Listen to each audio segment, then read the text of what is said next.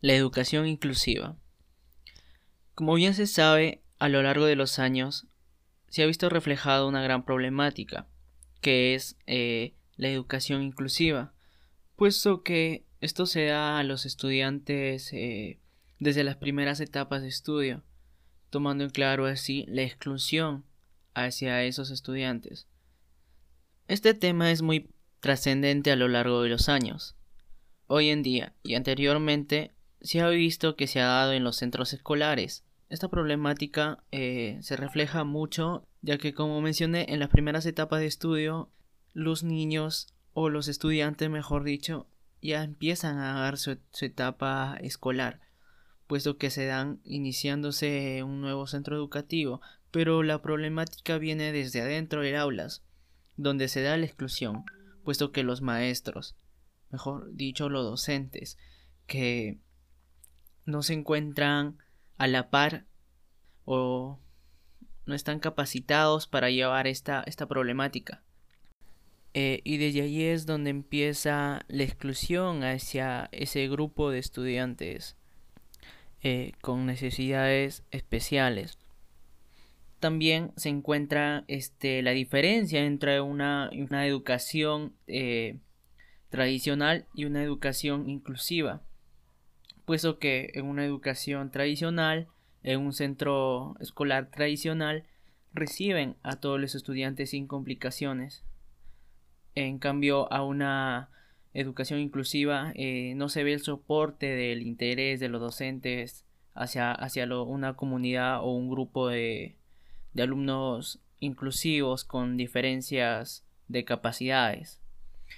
Eh, eh, por tanto, eh, se ve reflejado la planificación que, que, se puede dar en un centro educativo, ¿no? Ya que yace desde los principios de los docentes y en la institución ponerse de acuerdo para planificar una, una mejoría en, eh, en la educación, en el aprendizaje, en la enseñanza para, para estos niños.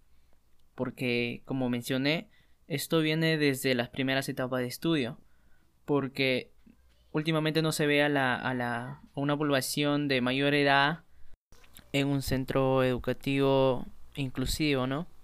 Y bueno, también esto eh, va de la mano con las adaptaciones que uno tiene.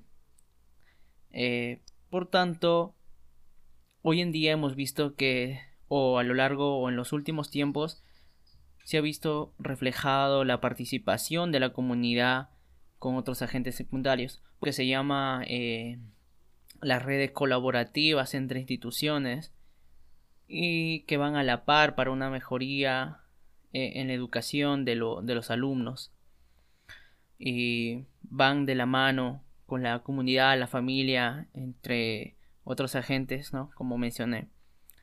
Y bueno, con esto es que llegamos a una finalidad que la educación inclusiva es un tema muy amplio y como mencioné, este es el reto para los docentes, instituciones y parte de la comunidad para llevar a cabo este nuevo reto educativo y sobrellevar este tema arduamente y trabajar en ello, ya que todos tienen los mismos derechos a estudiar.